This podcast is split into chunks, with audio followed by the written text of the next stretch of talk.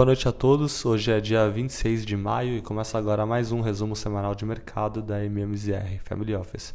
Nos Estados Unidos, as bolsas encerraram em tons mistos, com destaque para as empresas de tecnologia, representado pela alta de 2,5% do índice Nasdaq, que tem sido a tendência desde o início do ano.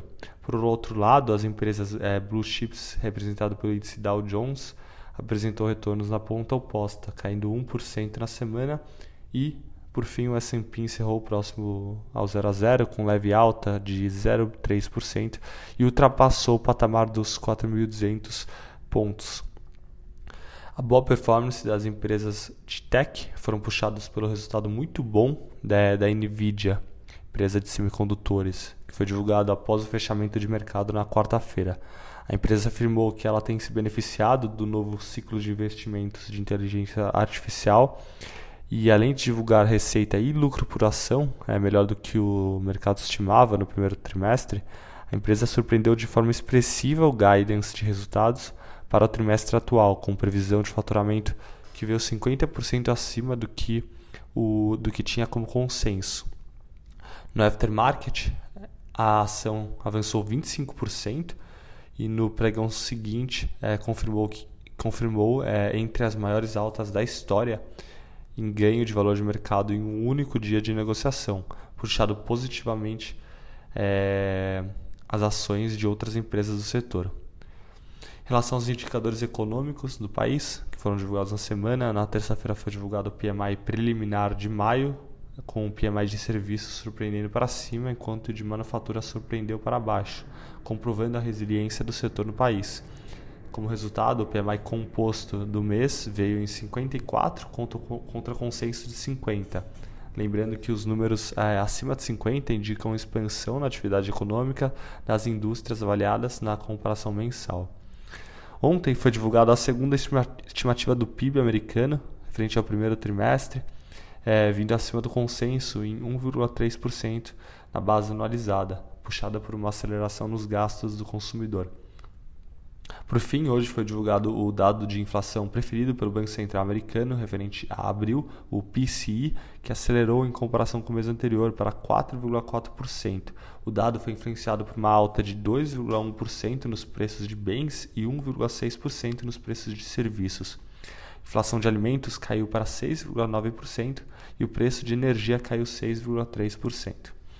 Ao excluir os itens voláteis, o core, o núcleo do PCI avançou 4,7% no mês de abril. Número esse é acima do esperado e pressionou as estimativas de decisão na próxima reunião do Banco Central, que já registra para mais uma alta de 25 pontos base na taxa básica de juros, com 70%, 70 de probabilidade implícita pelo mercado. Segue no radar a tentativa de acordo sobre o impasse no teto né, de dívida americana, que segundo o jornal Wall Street Journal começa a ter, tomar forma o acordo na medida que o prazo se aproxima do, de 1 de junho. Na zona do euro, o índice acionário Stock 600 encerrou a semana em queda de 1,6%. Na quarta-feira, o CPI do Reino Unido surpreendeu negativamente e veio acima do esperado em abril, avançando 8,7%, uma queda em comparação né, com a leitura anterior. O avanço dos preços de alimentos e bebida veio próximo ao recorde em 19% e o núcleo do índice saltou para 6,8%, no valor mais alto desde março de 1992 e bem acima do esperado. No cenário doméstico, no início da semana vimos uma queda relevante nas estimativas de PCA para o final do ano na divulgação do relatório Focus, estimativa mediana hoje pelos economistas é de que o PSA avance 5,8% nesse ano, em comparação com o avanço de 6% é, que era estimado na semana passada. Isso foi a primeira revisão para baixo no indicador. Na ponta oposta, vimos uma revisão positiva na estimativa de PIB, com previsão hoje é, de que a economia cresça 1,2% nesse ano. Já o câmbio foi revisado para baixo, com estimativa de ser cotado a R$ 5,15 no final de 2023. Concretizando a tendência é, de queda no índice de preços do país, na terça-feira foi divulgado o IPCA 15. A estimativa era para uma alta mensal de 0,64% no índice, E a divulgação foi para um avanço de 0,51% mensal, abaixo do esperado e resultando no avanço de 4,07% anual no índice de preços.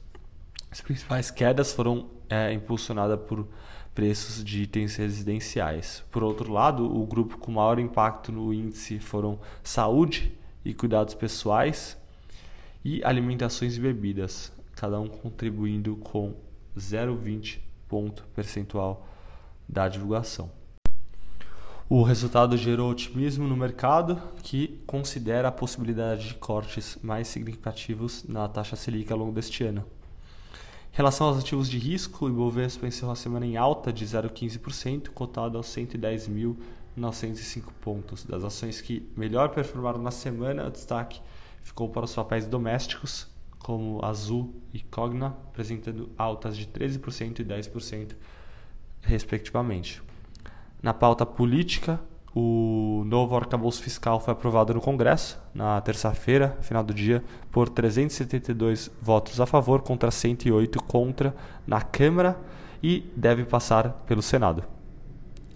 Como resultado do dado de inflação melhor do que estimado, vimos um fechamento importante na curva de juros na semana, principalmente nos vértices mais longos.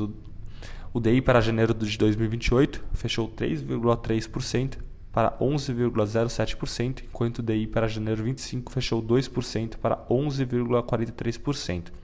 No mercado de câmbio, tanto o dólar quanto o euro encerraram muito próximo ao neutro, em termos de variação percentual em relação à moeda local, encerrando em R$ 4,99 o dólar e o euro encerrando em R$ 5,36 por fim, o índice de fundos imobiliários, o IFIX, encerrou em alta de 0,31% na semana. Bom, essas foram as notícias e desejo um ótimo fim de semana a todos.